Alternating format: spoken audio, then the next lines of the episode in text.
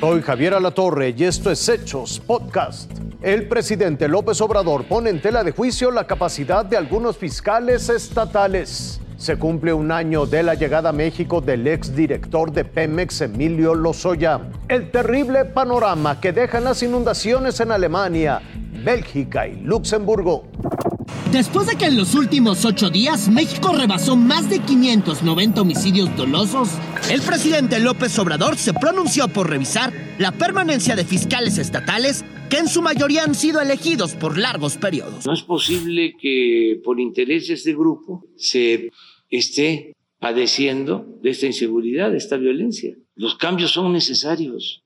Imagínense que alguien se sienta intocable Incluso ejemplificó el caso del fiscal de Guanajuato, Carlos Samarripa, quien lleva en el cargo desde 2009 y no ha podido contener los asesinatos que esta semana suman más de 60 en ese estado.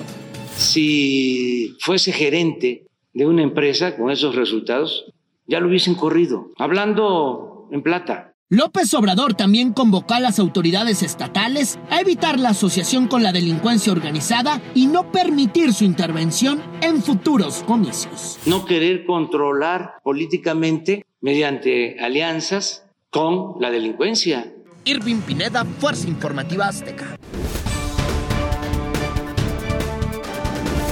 El 16 de julio se cumple un año de la extradición a nuestro país del exdirector de Pemex, Emilio L. Presentó formalmente ante la Sala Penal de la Audiencia Nacional del Reino de España su solicitud por escrito en la que acepta la extradición requerida por esta Fiscalía General. También se cumple un año de no pisar la cárcel, a pesar de las acusaciones en su contra por delincuencia organizada, cohecho y operaciones con recursos de procedencia ilícita relacionados con los casos Odebrecht y la venta sobre precio de la planta de fertilizantes agronitrogenados.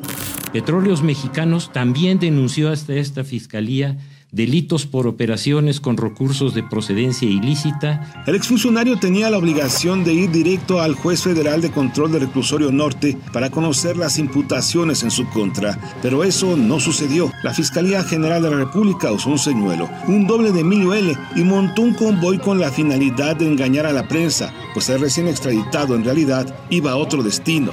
Emilio L. ya estaba en un hospital del sur de la Ciudad de México porque según la versión ministerial padecía una fuerte gastritis. Al día de hoy nadie sabe de él. Fue vinculado a proceso, pero el juez decretó su libertad condicional, aunque interpuso una serie de medidas cautelares en su estrategia por beneficiarse de un criterio de oportunidad y convertirse en testigo colaborador. El imputado presentó el 11 de agosto una denuncia de hechos ante la Fiscalía General de la República en contra de altos exfuncionarios. Bueno, yo estoy eh, de acuerdo con la Fiscalía que se inicien estos procedimientos de testigos protegidos. Esto se practica en Estados Unidos y en otros países. Las audiencias en las que tendría que presentar pruebas y testigos para confirmar su denuncia se han aplazado mes con mes. Será a mediados de agosto cuando se reanuden las audiencias y también para saber si Emilio L. conserva la figura de testigo colaborador. Federico Anaya, Fuerza Informativa